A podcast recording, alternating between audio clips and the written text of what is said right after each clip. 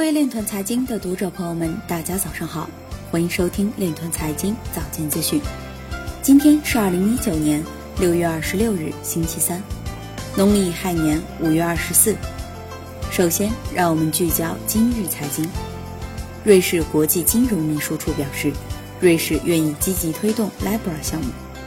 日本区块链协会召开有关 Facebook 虚拟货币 Libra 的研讨会。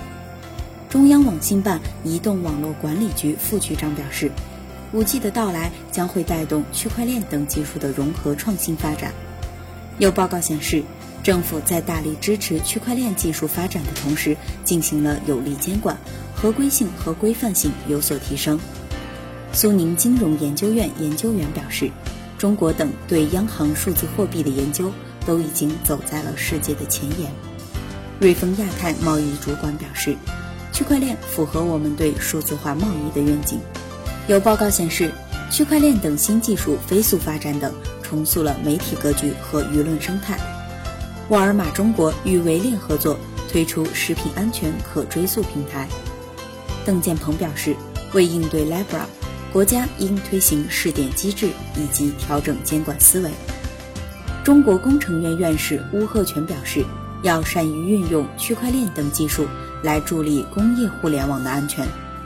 今日财经就到这里，下面我们来聊一聊关于区块链的那些事儿。据澎湃新闻六月二十四日消息，网商银行董事长胡晓明表示，非常重视区块链技术。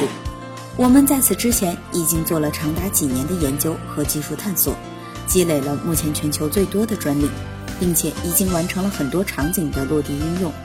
对于 Libra。我们觉得整个社会应该用开放和谨慎的态度去看待这个事情。同时，网商银行行长金小龙透露，上周网商银行和成都市综合企业担保企业中心共同做了担保凭证的区块链，在担保凭证区块链的保障下，已经有企业获得融资。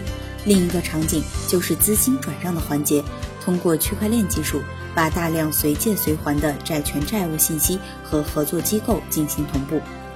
以上就是今天链团财经早间资讯的全部内容，感谢您的关注与支持，祝您生活愉快，我们明天再见。